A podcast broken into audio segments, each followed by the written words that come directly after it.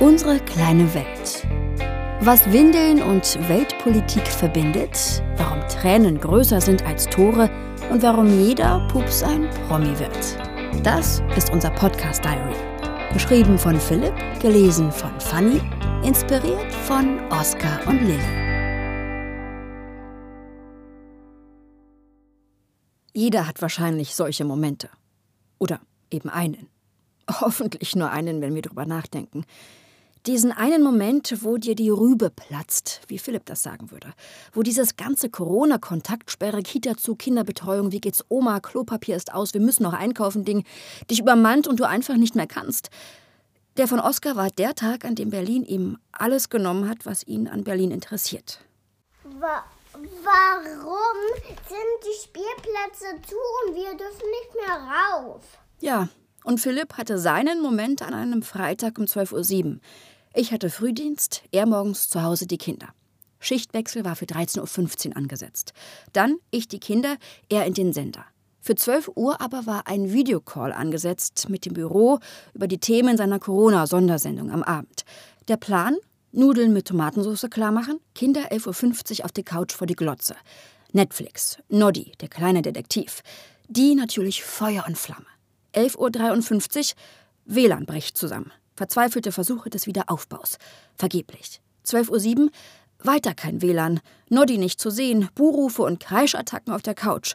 Auf dem Screen des zirpenden Handy erscheint vorwurfsvoll der Name des Chefs, weil der Call ohne WLAN natürlich auch nicht klappt. Die Tomatensauce spritzt an die Fliesen hinter dem Herd und der Thronfolger kreischt: Mensch, Papa! Schnitt. Wutschrei Richtung Kinder. Inhalt bis dato nicht belastbar überliefert. In jedem Fall nichts, was das Jugendamt wissen sollte. Thronfolger beleidigt, Tochter bricht in Tränen aus. Philipp? Resignation. Sehnsuchtsvoller Blick auf das Spirituosenregal. Ach, scheiß drauf, wie spät es ist. Mein Moment war etwas stiller. Es war auch ein Freitag und ich saß im Sender. Nur noch eine Stunde bis zu den Kabel 1 News. Und ich hatte den Aufmacherbeitrag. Es gab aber noch so viele Infos zu lesen, so viele Pressekonferenzen zu hören und ja gleichzeitig gingen mir selbst tausend Fragen durch den Kopf. Kita zu, Oma nicht mehr sehen, Eltern sind auch erstmal aus der Betreuung raus, keine Umarmung mehr mit anderen, keine Freundetreffs mehr, nur zu Hause sein. Ach, wie viel werden sterben müssen? Wird so schlimm wie in Italien und oh Gott, Kabel 1 ist gleich, ich schaff's nicht. Ich habe es dann natürlich doch mit Ach und Krach geschafft, den Beitrag zu machen. Bin danach dann aber aufs Klo und musste erst mal heulen. Tja, ansonsten halten wir uns wacker, würden wir sagen. Die Kinder vermissen die Kita null, wir Eltern aber zwischen TV-Sender Welt und unserer kleinen Welt wissen kaum mehr, wo uns der Kopf steht. Unser Betrieb hat ja nicht geschlossen wegen Corona. Unser Betrieb lebt in solchen Lagen erst richtig auf. Sondersendungen en masse, Newsflashs, Schalten rund um die Welt. In solchen Breaking-News-Situationen kann sich entscheiden, welche Nachrichtenplattform in den kommenden Jahren die Nase vorn hat. Tja, ist so. Das bedeutet für uns faktisch, Mama morgens um vier aus dem Haus, Beiträge kloppen für Welt, immer kurz. Papa derweil bei den Kids. Mittags Küsschen, Autoschlüsselübergabe und dann für jeden von uns Schicht Nummer zwei. Ich, die Kinder, Philipp, die Sondersendungen. Er um 21.30 Uhr wieder zu Hause, ich schon im Bett. Wegen morgens, 4 Uhr. Ihr wisst schon. Wir wollen ja nicht jammern, wirklich nicht. Wir sind alle gesund, sogar die Omas, die Opas und die Uroma.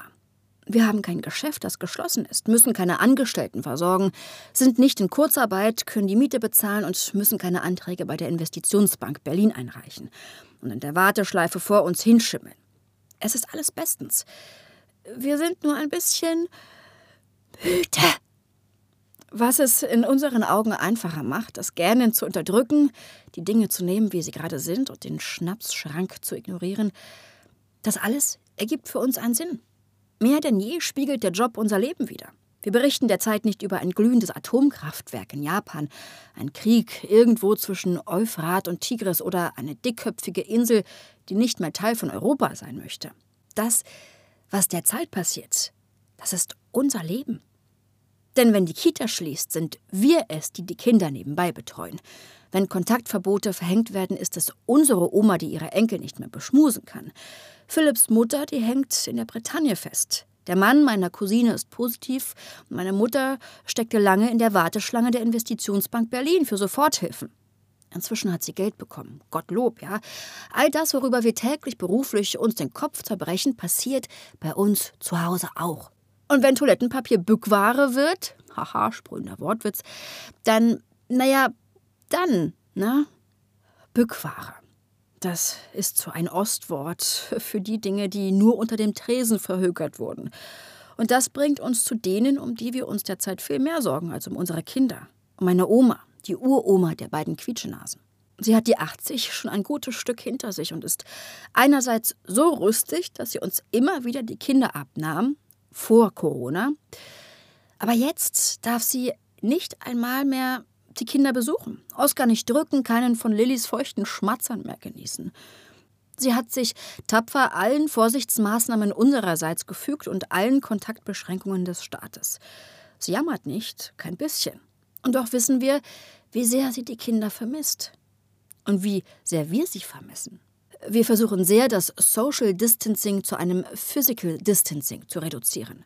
Wir telefonieren, wir skypen und einmal die Woche treffen wir sie. Beispielsweise im Garten ihrer besten Freundin, Ilse. Von deren Terrasse führt eine kleine Treppe in den zwei Meter tiefen liegenden Garten. Oben sitzen dann die beiden alten Damen, stellen Kaffee für uns Eltern bereit und werfen Süßigkeiten in den Garten für unsere Räuber. Und die winken nach oben und rufen und spielen und singen das Corona-Lied, mit dem Oscar uns vor ein paar Tagen ohne Vorwarnung überrascht hat. Na, das Corona-Virus, das kleine Ding, mit der man mit krank wird. Corona-Virus. Tja, und so überbrücken wir notdürftig die Gräben, die Corona durch Berlin gezogen hat. Durch Berlin und unsere Familie. Das hilft den Kindern, durch diese Wochen zu kommen und erst recht Oma und Ilse. Uns macht es glücklich, diese Momente noch zu haben, wo alle zusammen sind, zwar in Entfernung und doch alle sicher. Nur, wie lange soll das noch andauern? Wie lange schaffen wir das? Für uns können wir sagen, ja, schon noch ein bisschen. Was die Doppelbelastung angeht, das Jonglieren von Kindern, Haushalt, Einkaufen und Job in ungeordneter Reihenfolge, da haben wir noch ein paar Körner übrig.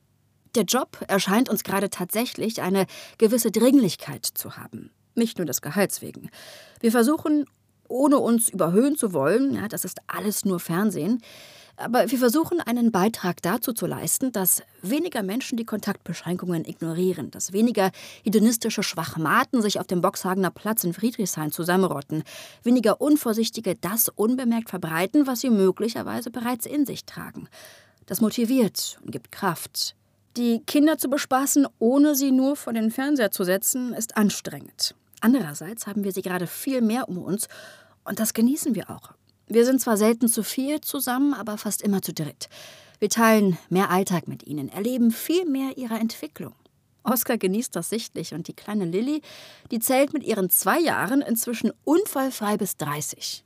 Ja, weil wir so das Händewaschen austimen. 26, 27, 28, 29, 30. 30! Und für den Notfall, in dem uns möglicherweise jobbedingt Zeit und Kraft einmal ausgehen, wir gehören zu den, naja, nennen wir es, privilegierten Eltern in Berlin. Journalismus ist derzeit systemrelevant und wir könnten die Kinder auch in der Notbetreuung parken. Wollen wir aber gar nicht, solange es irgend geht. Erstens ist es ganz schön, wie es gerade ist, wenn auch anstrengend. Und zweitens bedeutet Notbetreuung, na, fremde Erzieher, neue Gruppenaufteilung in der Kita, also nichts, was unsere Kleine ja gut aufnehmen würde. Also vorerst kommen wir ohne klar. Aber die Tage sind lang. Dieser Text hier wird gerade schriftlich zwischen 23 und 24 Uhr fertiggestellt. Denn Abgabe bei Welt ist morgen. Das heißt, für uns vertont wird er zwischen 9 und 10 Uhr morgens, wenn Philipp mit den Kindern im Garten ist, die uns kurz nach sechs geweckt haben. Der Tag endet dann wieder zwischen Wäschebergen und Geschirrspülmaschinen und Kochtöpfen, kurz vor Mitternacht, wenn es gut läuft. Tja, aber so ist das eben in Corona-Zeiten. Wichtiger ist, dass wir alle gemeinsam emotional stark bleiben. Dass sich alle Familienmitglieder noch als solche fühlen können, dass wir erzwungene und berechtigte Distanzierungen verkürzen mit allen Mitteln, die niemanden gefährden, dass wir uns noch mit einer guten Freundin freuen können, die uns gerade eröffnet hat, dass sie schwanger ist, dass wir mit Philipps großer Tochter sprechen können, die in Stuttgart ihrerseits ein Baby großzieht, ihre Oma vom Einkaufen abhalten muss und mit dem Geld zurechtkommt, obwohl sie in Elternzeit ist und ihr Mann als Selbstständiger schwer zu kämpfen hat. Dass wir bei all dem Stress und aller Belastung Spaß an unserer Arbeit haben und unsere Kollegen dabei unterstützen, diesen Spaß auch zu bewahren. Dass wir nicht ausbrennen. Dass wir die Kleinigkeiten weiter genießen, wie den morgendlichen Spaziergang zum Bäcker. Denn. Allerdings ist mein Bäcker schon gar nicht geschlossen, weil bei meinem Bäcker gibt es Eis. Ja, und dass wir das Leben noch lebenswert finden, obwohl es keinen Fußball mehr gibt. Tja, Philipp wollte diesen Satz unbedingt reinhaben. Don't ask. Das Beste müssen wir draus machen. Das Positive sehen und uns vielleicht nach der Krise neu erfinden, Prioritäten anders setzen, Arbeit anders bewerten, Arbeit anders verrichten, Dinge anders denken, Vertrauen anders gewähren. Krisengewinner sein ist nicht per se unmoralisch. Die AfD-Umfragewerte stützen schneller ab als der DAX. Das ist eine gute Nachricht. Homeoffice wird bei allen Problemen und allen Limitierungen in Zukunft eine andere Rolle spielen als vor Corona. Ewiges Wachstum ist dann vielleicht kein Wert mehr an sich und der Markt regelt eben doch nicht alles. Perspektiven wie diese sind uns etwas wert in diesen Tagen. Ja, und Oskar und Lilly hoffen einfach sehr, dass sie weiterhin ein bisschen öfter Noddy gucken dürfen den kleinen Detektiv im Spielzeugland, auf Netflix, wenn das WLAN hält. Denn mal ehrlich, was sind schon Spielplätze gegen Kinderfernsehen? Unsere kleine Welt, unser Podcast Diary. Zu sehen und liken sind wir auf Instagram unserekleinewelt.podcast. Zu hören bekommt ihr uns alle zwei Wochen immer weltaktuell.